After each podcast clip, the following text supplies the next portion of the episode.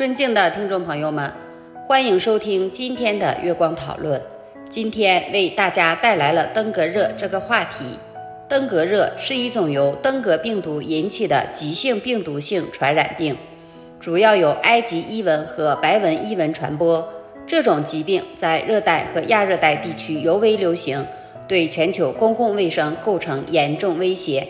登革热病毒属于黄病毒科，与乙型脑炎病毒和丙型肝炎病毒属于同一科。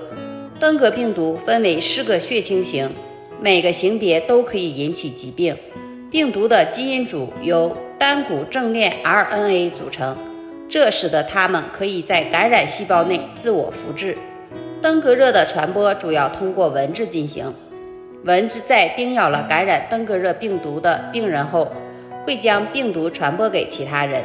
病毒在蚊子体内的繁殖周期为七到十四天。当蚊子再次叮咬时，便有可能将病毒传染给其他人。登革热也可以通过输血传播，但在人群密集的地区，主要的传播途径还是蚊子叮咬。登革热的潜伏期通常为三到十四天。在感染病毒后，患者可能会出现。突发高热、头痛、肌肉和关节痛、疲乏等症状，同时患者可能会出现皮疹、淋巴结肿大及白细胞减少等症状。在严重的情况下，登革热病毒可以引起登革出血热和登革休克综合征，这两种情况可能致命。目前，针对登革热病毒没有特效药物，治疗主要以缓解症状和支持治疗为主。预防登革热病毒感染的主要方法是防止被蚊子叮咬，这包括穿长袖衣服、使用驱蚊剂、挂蚊帐，以及在黄昏和清晨时避免在户外活动。此外，消灭蚊子的繁殖地也是控制疾病传播的重要措施。登革热在全球范围内都有分布，主要分布在东南亚、太平洋地区和加勒比海地区。全球每年大约有五千万到一亿的登革热病例发生，其中约两万以上死于登革出血热和登革休克综合征。每年有约三点九亿人感染登革热病毒，其中每年感染登革热出血症状的人数超过一亿人。近年来，登革热的传播范围不断扩大，这给全球公共卫生带来了巨大的挑战。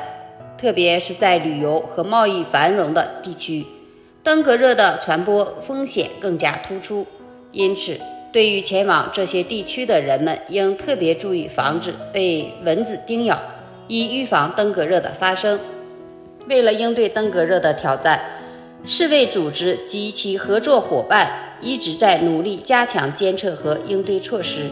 例如，世卫组织推出了。二零二一至二零三零年减少登革热疾病负担战略，旨在减少登革热的负担和影响。此外，世卫组织还提供技术支持和培训，帮助各国加强疾病监测和控制能力。总的来说，登革热是一种严重的疾病，需要引起足够的重视。预防和控制登革热的传播和爆发是一个全球性的挑战。需要各个国家和地区共同努力。只有深入了解登革热的传播方式和预防措施，才能更好地保护人们的健康和生命安全。这就是我们本期所有内容。